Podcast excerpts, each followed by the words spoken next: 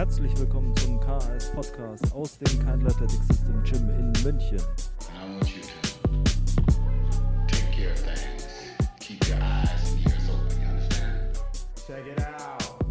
Herzlich willkommen zur neuen Folge des KS Podcasts. Mein Name ist Sebastian Keindl von Keindl Athletic System und es freut mich, dass ihr wieder dabei seid. Anlass des heutigen Themas war ein Post von Pascal Su und äh, oder eine Story von Pascal Su, in der er, ähm, ich glaube, die Strength Guys war es, ähm, zitiert hat oder gerepostet hat. Und in diesem Post ging es darum, äh, es wurde eine gausche Normalverteilung gezeigt. Also die Kurve kennt wahrscheinlich jeder, wenn nicht, einfach mal googeln. Es zeigt einfach äh, für, ist eine statistische Verteilung, die zeigt, wie sich bestimmte Dinge in der Population normalerweise verteilen, sowas wie Größen, also Körpergröße wo man weiß, es gibt einen äh, Durchschnitt quasi, ca. 64 Prozent, so die Mitte, in dem liegen die, meisten Leute und dann hat man eben Extreme zu den Seiten auslaufen, wo sich nur noch wenige Leute befinden. Und in dem Post ging es darum, dass ähm, Trainingspläne ja eigentlich für 95 Prozent zutreffend sind und ähm, dass die Hauptaufgabe eines äh, Coaches nicht unbedingt ist, äh, Trainingspläne zu schreiben. Äh, man muss aber dazu sagen, dass Pascal gar nicht, dass es ihm nicht darum ging zu sagen, Coaches sind unnötig, sondern einfach mehr darauf hinzuweisen, dass die äh, Aufgaben oder das, was ein Coach leistet, nicht unbedingt das ist, ähm, dass man einfach nur Pläne schreibt, sondern eben viel mehr ist als das und dass man, äh, dass die meisten Leute mit dem gleichen Trainingsplan äh, sehr viel guten Fortschritt machen können und dass Individualisierung vielleicht eben äh, ein bisschen übertrieben ist. So könnte man es vielleicht zusammenfassen. Und darauf möchte ich eingehen, weil die Frage ist natürlich dann, wie sind die Aufgaben eines Coaches? Wie viel muss man überhaupt wissen als Coach? Und äh, ist man als Trainee überhaupt besser dran mit einem Coach? Und ähm, wir haben hier im Team, also der Christian und ich auch intern äh, in den letzten Wochen viel darüber geredet, wie wir äh, den Coaching-Prozess ändern wollen bei uns, weil wir finden, gerade im Online-Coaching sind viele Dinge, die einfach so, wie sie gemacht werden, nicht gut sind, keine guten Lösungen. Ich habe auch mit Lukas Markmeier schon ein bisschen drüber geredet. Ähm, Darauf werde ich heute nicht so viel eingehen, weil das ein bisschen die Grenzen sprengt. Aber es geht primär darum, was sind die Aufgaben eines Coaches? wo sehe ich vielleicht die Dinge anders als Pascal? Wo sehe ich sie genauso oder als der Post, den er äh, gerepostet hat? Und ähm, wie sehr ist Individualisierung etwas, was oder in welchen Bereichen ist Individualisierung etwas, was im Training und in der Trainingsplanung Einzug halten sollte?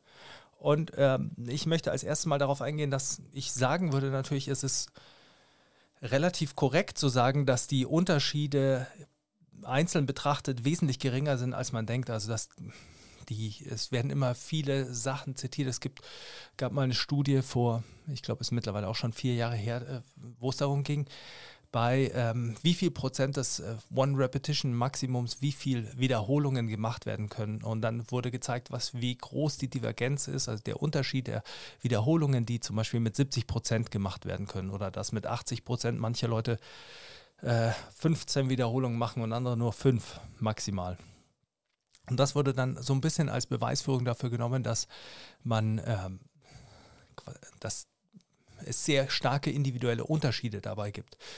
Und da möchte ich so ein bisschen einhaken und würde schon sagen, okay, zum einen ist es natürlich äh, immer die Frage der Homogenität der Population, also wie gut diese Gruppe in der Studie die Übung tatsächlich ausführen kann. Denn es ist natürlich sehr stark technikabhängig und man merkt es immer wieder, wenn man als Coach mit äh, Hebern und Heberinnen zusammenarbeitet oder auch Athletinnen und Athleten, dass äh, es der, ein großer Unterschied ist, viele Leute kommen mit High Raps besser zurecht, weil da die technischen Fehler quasi nicht so bestraft werden. Man kann da ein bisschen mehr durchgrinden und dann, je weiter man nach oben kommt, desto schwerer wiegt dieser eine technische Fehler in der Bewegung, weil man halt dann an dem Punkt einfach nicht mehr die notwendige Kraft hat oder die Effizienz, um das Gewicht zu bewegen.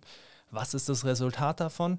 Das Einser Maximum sinkt natürlich. Also die können dann eben zwölf Wiederholungen mit äh, 80 Prozent machen, weil quasi ihr Einser Maximum nicht das widerspiegelt, wozu ihre Kraft in der Lage wäre, sondern einfach nur ihre technische Limitation. Und ich glaube, das ist ein Punkt, der hier reinspielt. Wie technisch stabil sind die Leute? Denn ich würde durchaus sagen, anhand meines Samples in den letzten 15 Jahren, dass die Leute, die technisch stabil sind, sehr genau beieinander liegen ähm, oder sehr nahe beieinander liegen, äh, wenn es um M-Raps in bestimmten Intensitätszonen gibt. Wir haben letztes Jahr zum Beispiel mit den Powerliftern äh, Blöcke gemacht, in denen es fast jede Woche einen M-Rap gab äh, durchaus auch, um zu schauen, wie stabil die beieinander liegen. Und ähm, nicht nur mit Leuten hier im Gym, auch mit anderen Leuten. Und es zeigt sich wirklich, dass bei den Leuten, die eine gute Technik haben, äh, die liegen in einem Bereich, in einem Korridor von plus minus einer Wiederholung, zwei Wiederholungen vielleicht mal. Der zweite Punkt, der natürlich da noch äh, mit reinspielt, ist der mentale Punkt. Also wie gehen die mental ran? Wie kannst du dich auslasten? Was bist du vielleicht auch für ein Typ?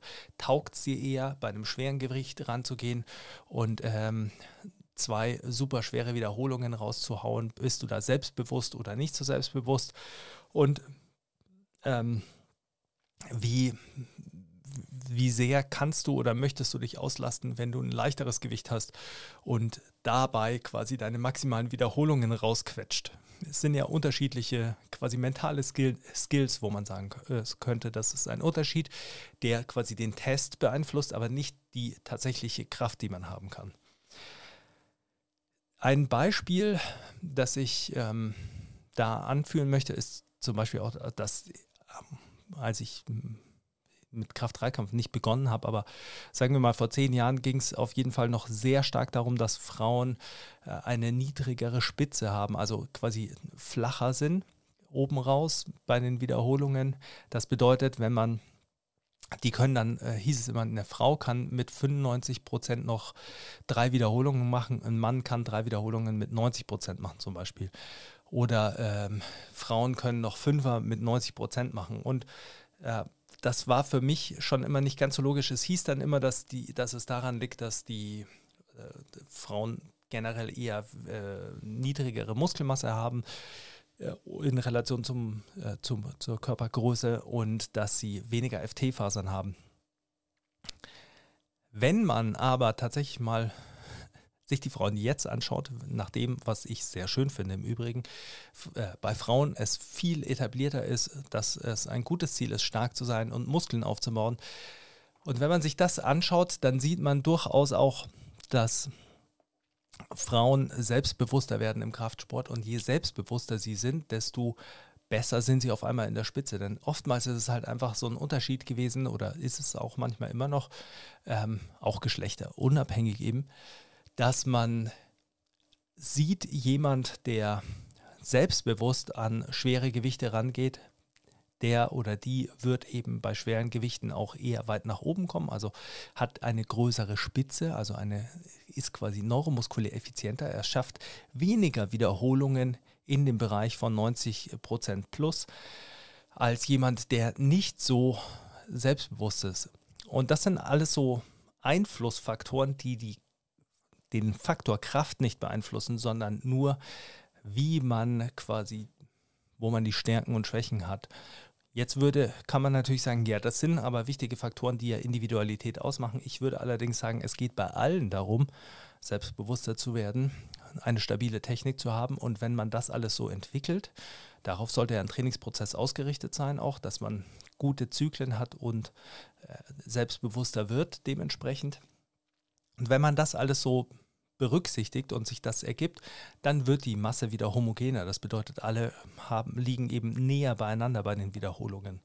Natürlich gibt es Unterschiede in Größe und Hebeln und sowas, aber ähm, ich denke, die sind wesentlich geringer, gerade wenn man sich da wieder die Normalverteilung vor Augen führt. Die äh, abgefahrenen Hebel, also die Extreme, sind ja weniger stark verteilt. Also wir haben hier 95 Prozent, die nicht in den Extremen liegen und 64 Prozent, äh, die äh, auf jeden äh, 68 Prozent, Entschuldigung, die äh, in dem großen Mittelteil liegen, also bei denen es sehr gleich ist.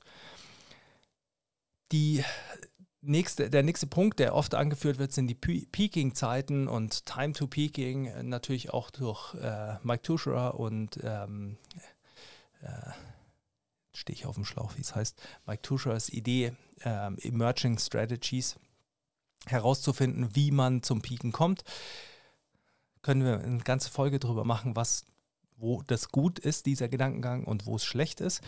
Aber ich denke, die, die tatsächlichen Peaking-Unterschiede sind nicht so groß. Das sieht man auch, dass sich in den meisten Sportarten sehr gleiche Peaking-Zeiten herausgeprägt haben, dass sich äh, sehr stabile Peaking-Zeiten in den einzelnen Trainingssystemen herausgeprägt haben. Also ich glaube, wenn die Umstände, je gleicher die Umstände sind, desto gleicher sind die Peaking-Zeiten. Und dann hat man nicht mehr so viel äh, interindividuelle Unter, äh, also Unterschiede zwischen den Leuten, interindividuelle Differenzen in der Zeit des Peakings.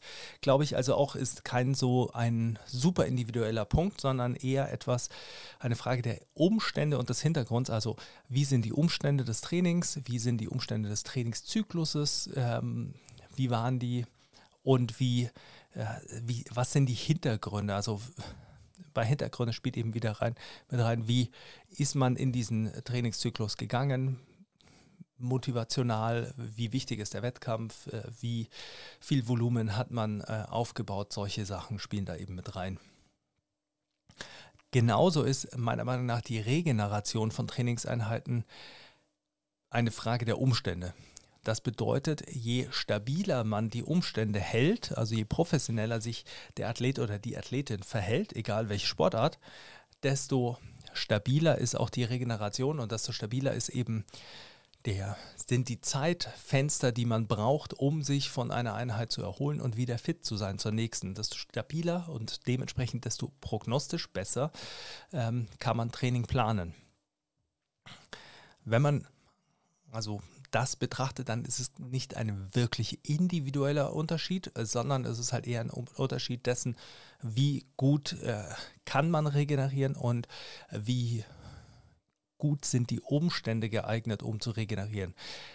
Da würde ich eben sagen, wenn man die Leute jetzt gruppen würde in äh, Gruppen quasi Leute, die körperlich tätig sind, Leute, die viel arbeiten, Leute, die wenig arbeiten, Studenten, äh, Schüler, alles Mögliche, dann äh, sieht man ganz klar, dass innerhalb dieser Buckets quasi die Leute ähnliche Regenerationszeiten haben. Also die, die quasi physiologischen Unterschiede in den Regenerationsfenstern sind, glaube ich, nicht so gegeben. Und da komme ich dann auch wieder auf einen äh, Punkt, wenn man sich, wenn man sich vor Augen führt, wodurch entstehen die Unterschiede? Die individuellen quasi oder die interindividuellen primär, dann würde ich sagen, ein, der Großteil der Unterschiede sind Sachen, die die Leute in der Hand haben. Das bedeutet, wie gut gehst du deine Regeneration an, wie gut ist deine Ernährung, wie äh,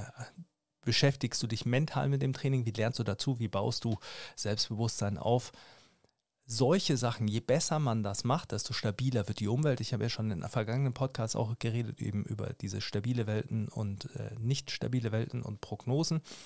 Ähm, dann wird es stabiler und dann kommt es mehr darauf an, ob du deinen, äh, deine Physiologie normal walten kannst. Und dann kommt man eher dahin, dass die Regenerationszeiten, dass die Belastungen, dass die, Regener äh, die Reaktion auf Belastungen, also auf Stimuli im Training, gleichmäßiger ist. Das bedeutet, je professioneller sich jemand verhält, desto, oder wenn sich eine Gruppe professionell verhält, dann werden sie sich sehr ähneln in allem, was Regeneration, Belastung und Belastungstoleranz betrifft.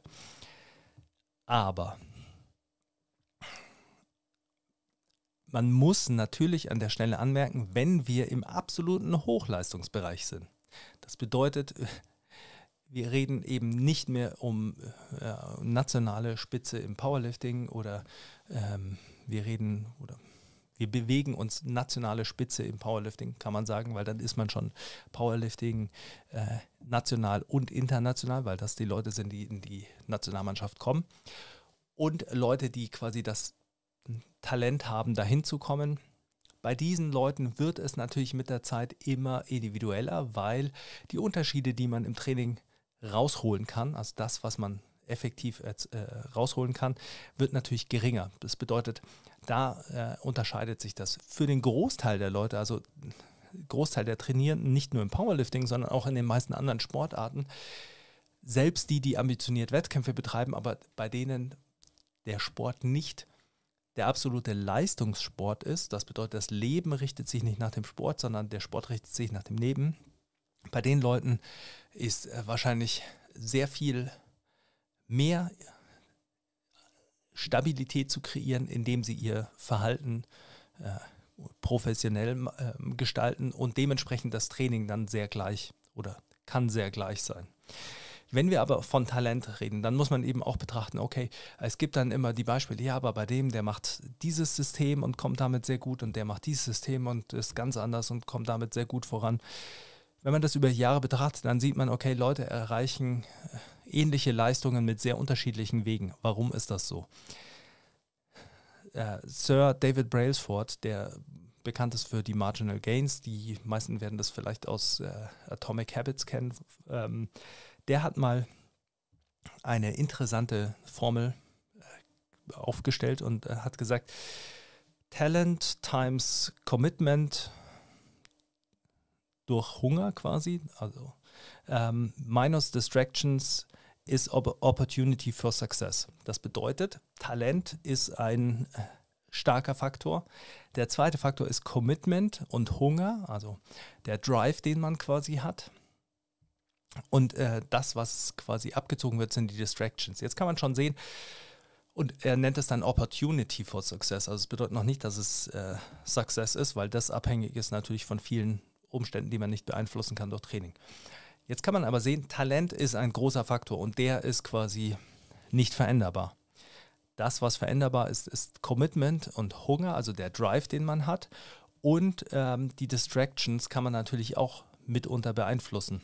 Und je höher das Commitment, desto professioneller das Verhalten. Je höher der Hunger ist, desto professionell, eher wird man natürlich das Commitment zeigen, sich professionell zu verhalten, desto stabiler wird es.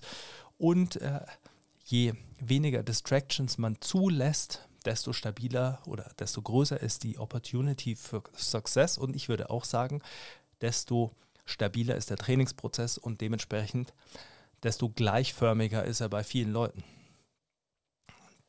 wenn wir uns jetzt den Faktor Talent anschauen, dann kann man eben sagen, okay, es wird immer Leute geben, die mit nicht optimalem Training oder mit nicht gutem Training vielleicht sogar sehr weit kommen, weil bei ihnen der Faktor äh, Talent hoch ist, Commitment und Hunger hoch sind und sie dadurch schaffen, die Distractions niedrig zu halten.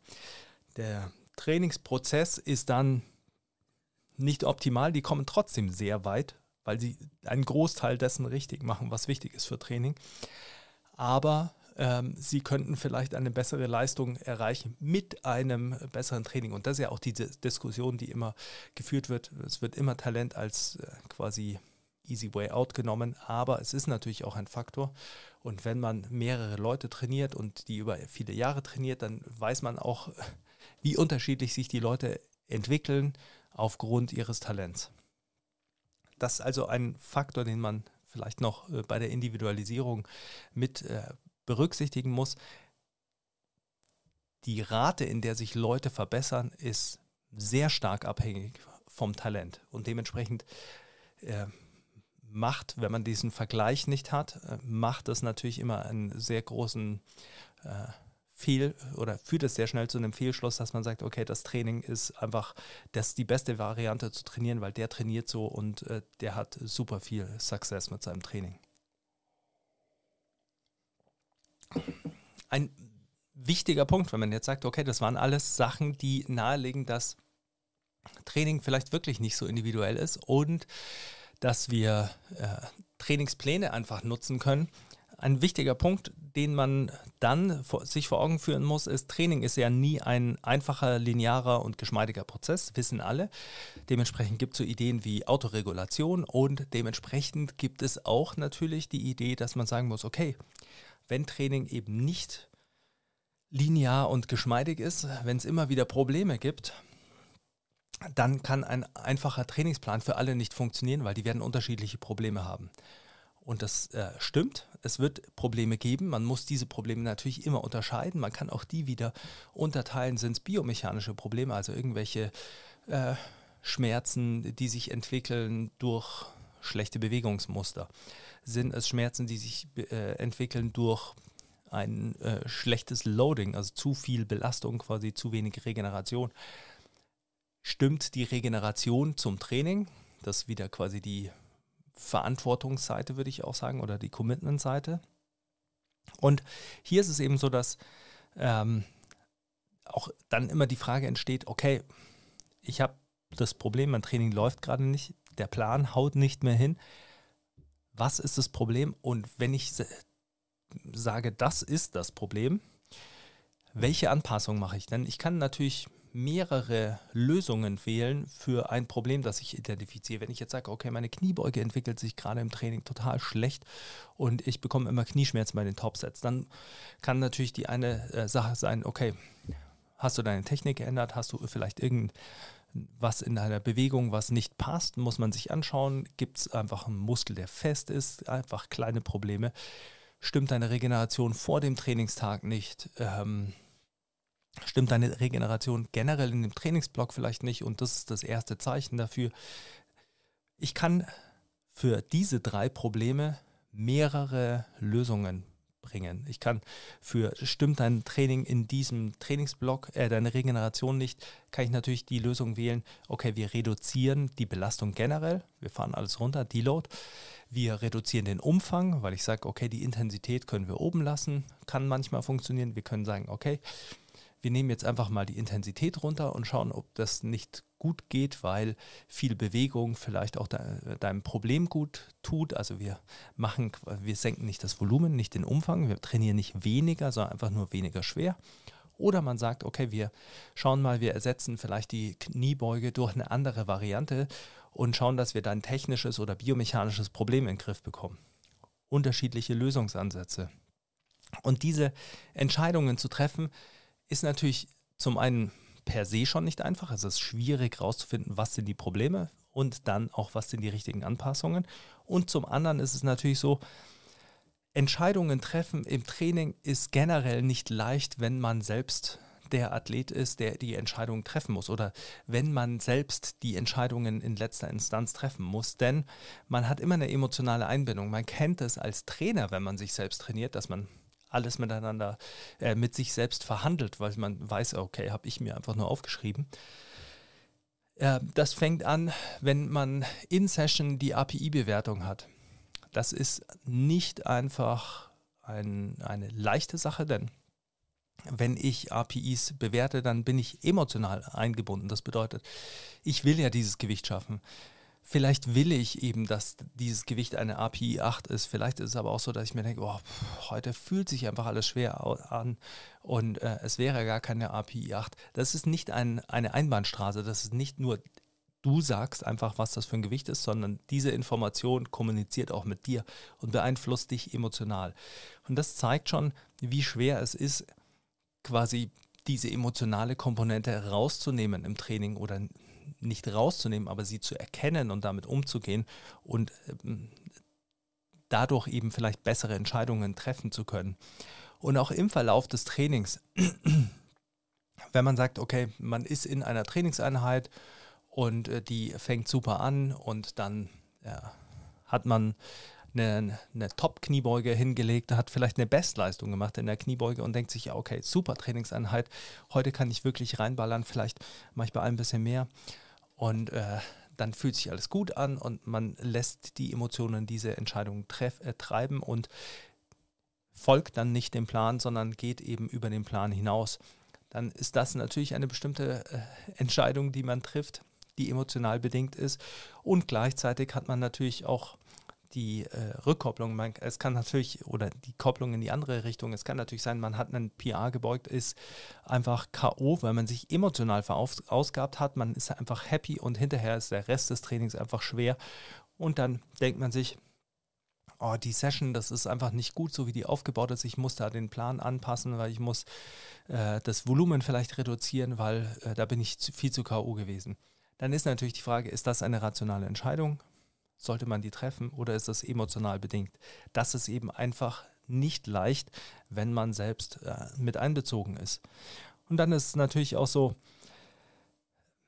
in der Planung des Trainings man plant vielleicht, weil man sich denkt, okay, das ist äh, logisch, das ist gut.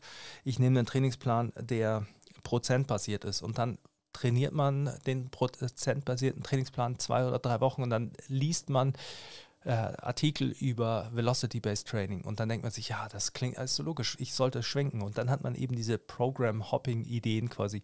Oder auch man bleibt bei dem Prozentplan, aber es sitzt natürlich im Kopf und denkt sich, man denkt sich die ganze Zeit, wäre es nicht besser gewesen, ich hätte jetzt erstmal die nächsten zwölf Wochen Velocity-Based Trading gemacht und dann hat man natürlich weniger Commitment. Es beeinflusst den, den Drive, es beeinflusst die Wahrnehmung des Trainings und das sind natürlich Dinge, die dann wieder die Entscheidungen schwer machen. Im gleichen Sinne ist natürlich, kennt wahrscheinlich auch jeder, wer hat Bock auf Deloads, wer möchte äh, gerne eine Trainingspause machen und wann denkt man wirklich, okay, jetzt brauche ich wirklich eine Pause, jetzt muss ich mich erholen. Auch wenn der äh, Deload vielleicht sinnvoll ist, man sollte ja nicht, oder man könnte durchaus sagen, man sollte nicht immer mit den Deloads warten, bis man einfach ihn wirklich braucht, sondern man sollte einfach äh, so deloaden, dass man ja, quasi die Ermüdung immer im Griff hat. Und äh, das sind natürlich auch Faktoren, die schwerer zu beeinflussen sind oder schwerer Entscheidungen, die schwerer zu treffen sind, wenn man emotional eingebunden ist.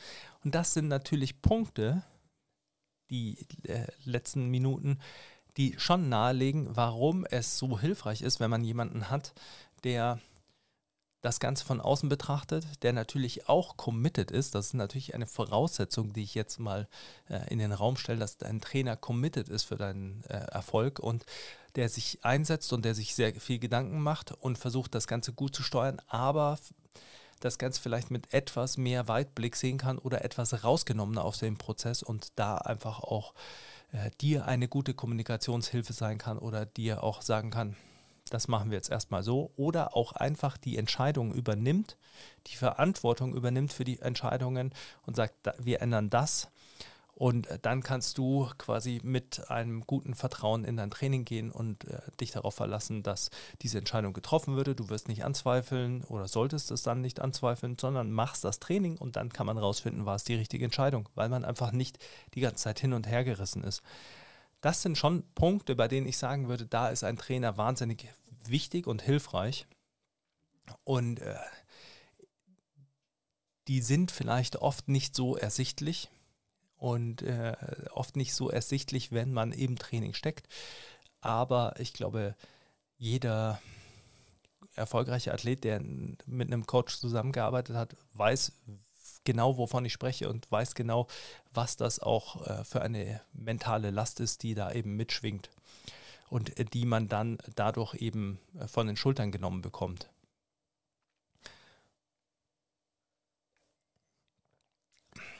Es war jetzt keine äh, geplante Pause. Ich muss nur immer ein bisschen zwischendurch trinken, damit ich nicht zu heiser werde. Aber ähm, ich, ein Punkt, auf den man hier eingehen muss, ist, wenn man sich überlegt, dass ein Coach dir helfen kann, die Probleme zu lösen, dann muss man eben sehen, er kann sie nicht für dich lösen, er kann dir helfen, sie zu lösen. Und das bedeutet, für mich ist äh, Coaching generell mehr eine Art Teamwork. Es ist, äh, man arbeitet zusammen, man hat zusammen eine Vision von einem guten Trainingsprozess, man äh, formuliert diesen, man arbeitet daran, den umzusetzen und alle Probleme, die sich aufkommen, äh, die aufkommen im Prozess des Trainings, werden eben gemeinsam gelöst, indem man eine gute Kommunikation hat. Das ist immer sowas, äh, was der Luke und der Angelos ja auch angesprochen haben im Podcast, den ich mit denen gemacht habe wie wichtig die Kommunikation der Trainees ist. Da ist es natürlich auch einfach so, dass man als Coach dann auch immer ein bisschen lernen muss, sich rauszunehmen und nicht auf alle emotionalen Regungen gleich sofort anzuspringen und einzugehen und die zu pushen, sondern auch ein bisschen beruhigend zu wirken und vielleicht auch äh, zu sagen, okay, ich lerne langsam, wie dieser Trainee ist, dass er einfach sehr emotionale Phasen hat, dass er sehr emotional auf bestimmte Dinge reagiert und dann äh, nehme ich, die, nehm ich die nicht als Auslöser, um den ganzen Trainingsprozess über den Haufen zu schmeißen oder den ganzen Trainingsplan, sondern versuche das kommunikativ zu lösen oder eben über kleine Schritte, die wir nutzen, um dieses Problem anzugehen. Und gleichzeitig halte ich es auch für eine Art wie ein Mentoring. Ich denke, dass es relativ wichtig ist, dass ähm, man als Coach mit den Athleten so umgeht, dass sie mündig sind, dass sie einbezogen sind in den Trainingsprozess, dass sie verstehen, warum man was macht und dass sie auch ähm,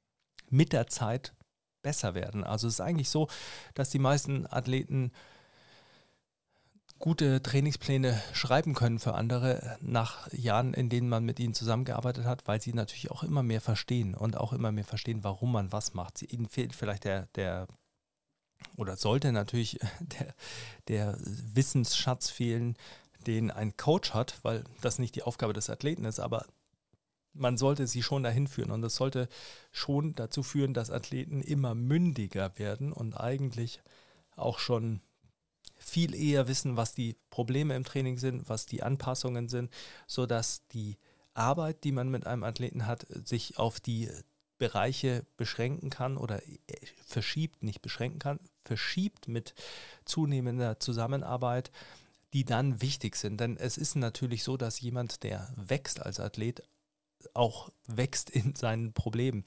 Die einfachen Anpassungen im Training, können die Leute dann gut vornehmen. Das ist auch bei den Footballern, die ich trainiere. Es ist so, wenn der, ich nehme jetzt mal einen Samuel, mit dem ich schon lange zusammenarbeite, wenn der Samuel eine Sprinteinheit hat und er war letztens, wollte er die auf der Tatanbahn machen, Tatanbahn war nass, dann weiß er, er geht auf den Kunstrasen. Wenn der Kunstrasen nass ist, weiß er schon, dass ich ihm sagen würde, er muss vorsichtig sein, weil es rutschig ist, er muss vorsichtig sein, weil es nasskalt ist, wegen muskulären Verletzungen. Das sind einfach dann Dinge, die natürlich bedeuten, das sind Kleinigkeiten, auf die ich mich dann verlassen kann, dass äh, der Samuel die gut übernimmt. Da ist er gewachsen, sein Wissen ist gut geworden. Er weiß auch manchmal, wie er Einheiten verschieben kann. Aber gleichzeitig hat man natürlich andere Probleme, die sich dann mit solchen Athleten ergeben. Man muss vielleicht genauer hinschauen bei Kleinigkeiten, die äh, aufflammen. Man weiß vielleicht, okay, der Athlet hatte äh, schon mal Hamstring-Probleme. Wenn ich merke, der sagt, okay, die Hamstrings sind ein bisschen tight, dann muss ich das Training regulieren. Das ist etwas, was man bei jemandem, der vielleicht am Anfang ist, wenn der mal sagt, mein Hamstring ist ein bisschen tight, dann muss das nicht unbedingt bedeuten, dass das jetzt schlimm ist, sondern dann kann das sein, dass es zwei Tage später ähm, wieder vorbei ist, weil der Athlet eben auch noch nicht so viel Output generieren kann. Genau das sind eben so äh, Sachen, in denen sich die Zusammenarbeit auch verschiebt und die Art und Weise, wie der Athlet mitspielt und wie der Coach mitspielt, auch äh, sich verschieben. Und so ist es natürlich auch für beide ein Lernprozess. Es geht darum, dass man quasi immer mehr Daten sammelt über das Training und über äh, den, den Trainee oder die Trainee und dadurch natürlich auch besser, äh, besser individueller arbeiten kann, wenn es immer wichtiger wird, weil je länger man zusammenarbeitet, desto besser sollte der Athlet oder die Athletin ja werden und desto fortgeschrittener und desto wichtiger wird es eben dann zu individualisieren. Und ähm, ein letzter Punkt, der glaube ich wichtig ist, ist, wenn du jemanden an deiner Seite hast, der an dich glaubt, der an dein Potenzial glaubt, und da geht es nicht darum, dass man äh, einem irgendwie sagt, ja, du kannst alles werden, was du willst. Das sollte man natürlich auch äh, als Coach nicht, sondern man sollte da schon realistisch einschätzen. Aber wenn du jemanden hast, der an deiner Seite steht und eben sagt, okay, wir schaffen das, wir finden dann einen Weg, wir kommen äh, weiter. Ich äh, glaube, wir können dieses Jahr so und so viel Fortschritt machen. Dann ist das was, was natürlich einem selber gut tut, was Selbstbewusstsein schult, was äh, wichtig ist, dass man gemeinsam an den Prozess glaubt. Und das hat natürlich damit zu tun, dass man einen guten Prozess formuliert, dass dein Coach auch, dass du ihm vertraust, weil er äh, das Ganze am besten auch noch gut begründen kann oder ähm, das Wissen dazu hat.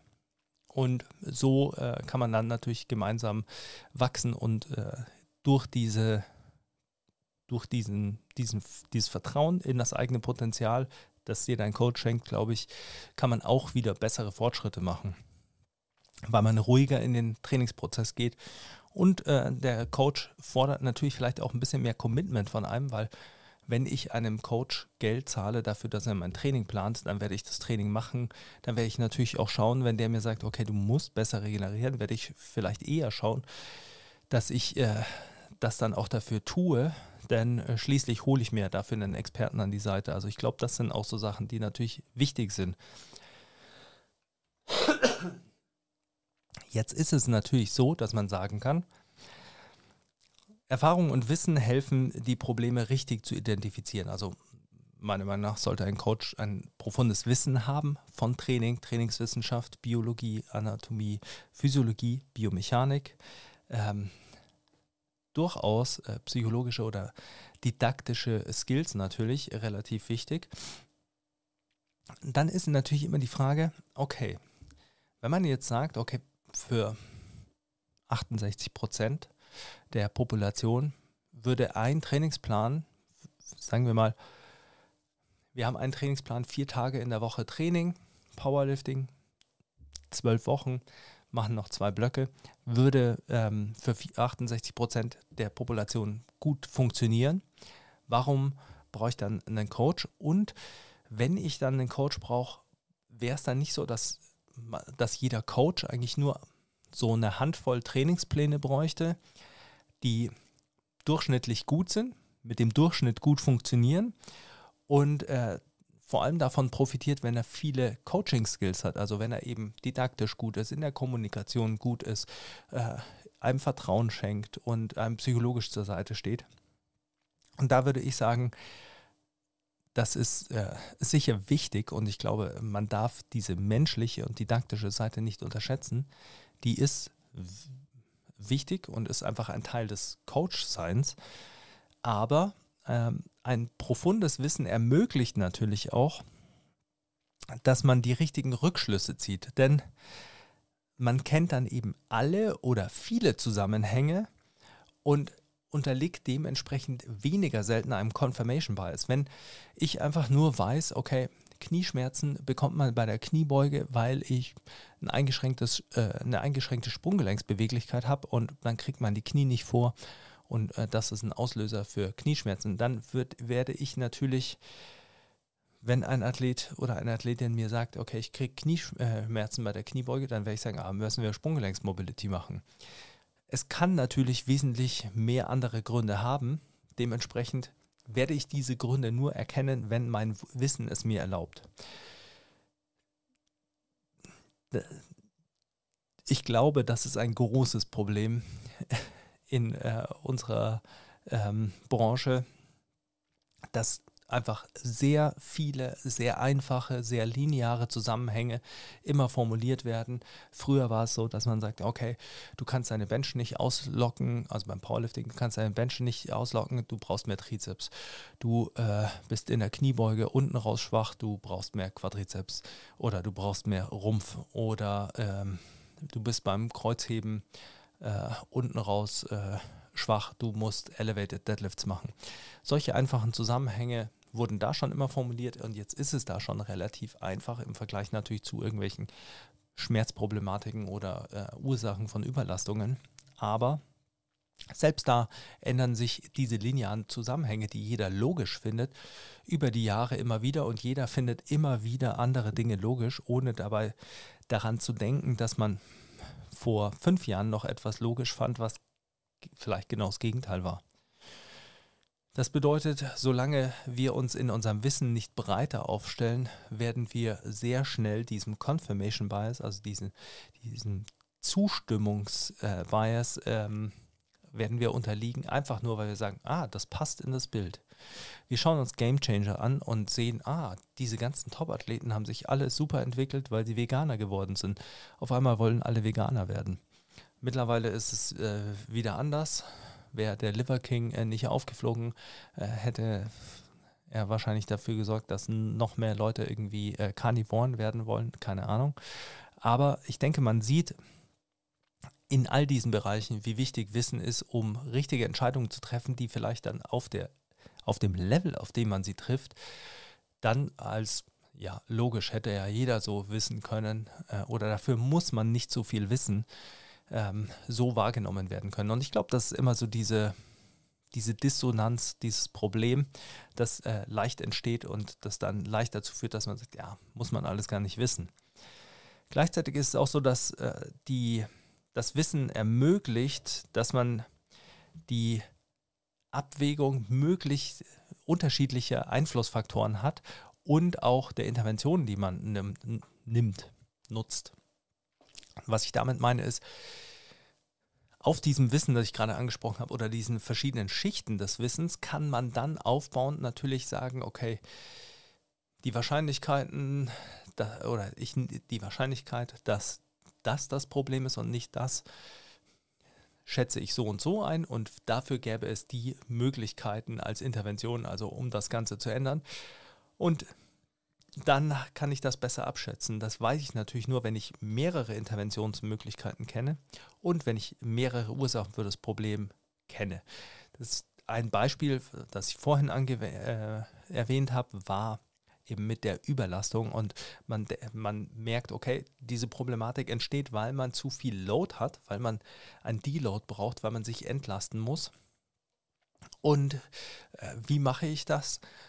Dann ist ein Deload nicht immer 60 Prozent des Volumens und äh, 70 Prozent der Intensität, sondern dann kann ich eben überlegen, okay, ich äh, senke nur die Intensität, ich senke nur den Umfang, ich äh, erhöhe den Umfang in den äh, leichten Übungen und nehme die Intensität und den Umfang von den schweren Übungen weg.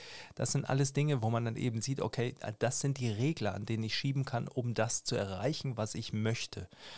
Und ich glaube, das sind eben sehr wichtige Punkte, die dann im Coaching sehr, sehr oftmals sehr kleine Entscheidungen ausmachen oder die vielleicht nicht so großartig wirken, die aber einen großen Unterschied machen können, gerade in der langfristigen Entwicklung und gerade in der Stabilität des Trainingsprozesses.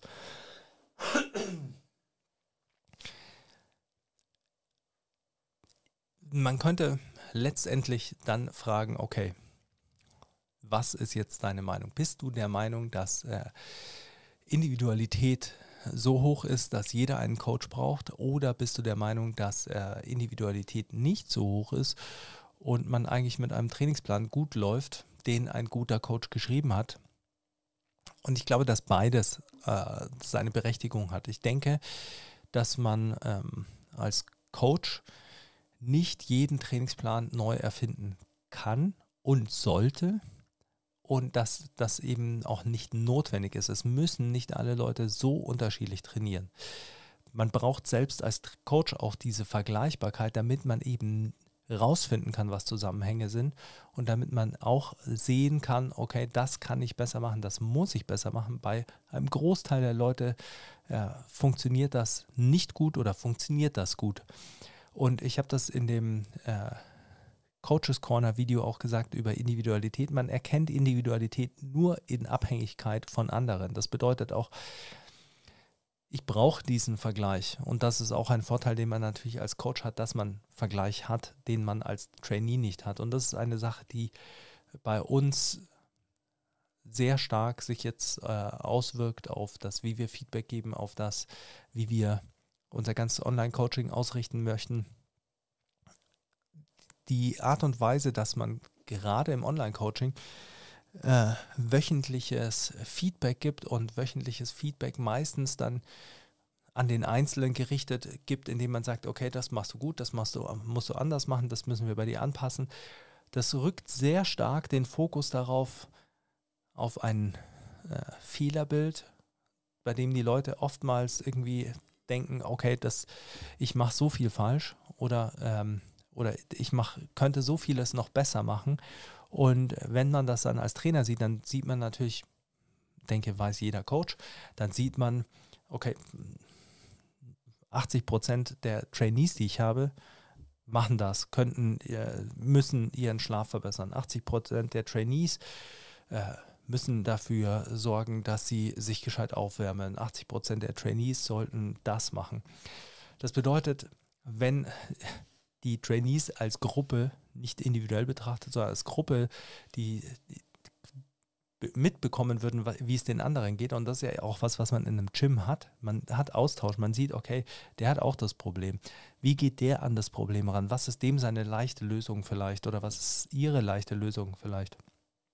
Dann hat man nicht das Gefühl, okay, ich bin äh, ein Individuum, nicht nur im Guten, sondern auch im Schlechten quasi. Also ich habe Probleme, die sonst keiner hat und ich habe so viele Probleme oder es gibt bei mir so viele Baustellen oder mein Prozess ist nicht so flüssig, wie er bei anderen ist, weil ich das nur auf Instagram sehe.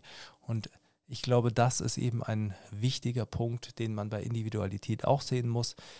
Individualität ist nicht nur etwas, mit dem wir auf Leute eingehen, um sie zu fördern, sondern es ist auch etwas, was natürlich oft dafür sorgt, dass die Leute sich mehr alleine führen. Das bedeutet, trainieren viele Leute den gleichen Trainingsplan und wissen es, trainieren alle Rise and Grind von Pascal Su und ähm, sind eine Community, dann weiß man, kann man sich mit denen austauschen und denkt sich vielleicht, ah, okay, ich habe da immer in Woche vier das Problem, Welch, wie löst du das?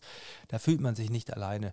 Und ich glaube, das sind Punkte, die man auch beachten muss und die auch mit reinspielen. Und äh, da müssen wir als Coaches, denke ich, einen besseren Job machen. Und äh, wir werden äh, das ändern. Wir werden diese Aufgabe annehmen. Und wir sind mit großer Freude Coaches und äh, arbeiten mit allen Leuten eigentlich sehr lange zusammen. Und das zeigt dann, denke ich, doch auch immer, zumindest für uns, wie äh, sehr die Leute es schätzen, nicht nur einen Trainingsplan zu verfolgen, sondern jemanden an der Seite zu haben, der das Training für einen Plan, der einem hilft, die Probleme zu lösen, der äh, mit einem das Ganze durchgeht. Und äh,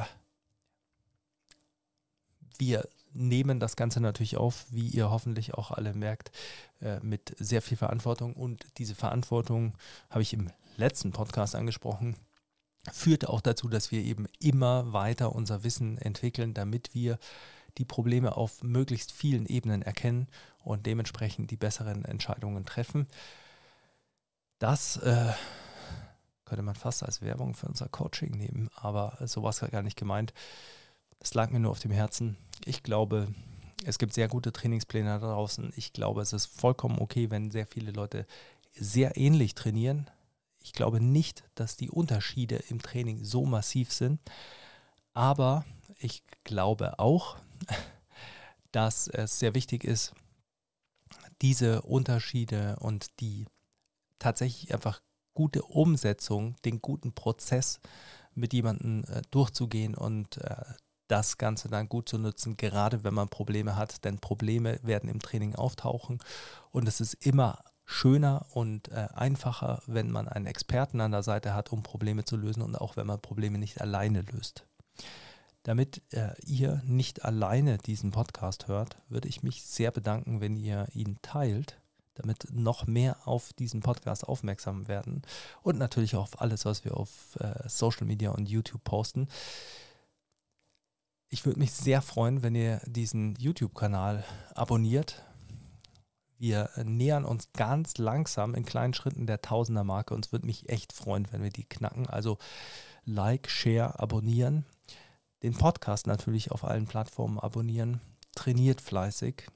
teilt äh, eure Leidenschaft über Training, teilt eure PRs und teilt auch eure schlechten Tage, damit die Leute wissen, okay, es gibt auch andere Leute, die, wiss, äh, die nicht immer nur Sahne-Tage haben. Wenn ihr Fragen habt und Probleme, wendet euch an uns. Wir helfen euch gerne. In diesem Sinne wünsche ich euch einen fantastischen Sonntag noch oder eine schöne Woche, äh, wenn ihr am Montag den Podcast hört. Und äh, bis zum nächsten Mal. Adios.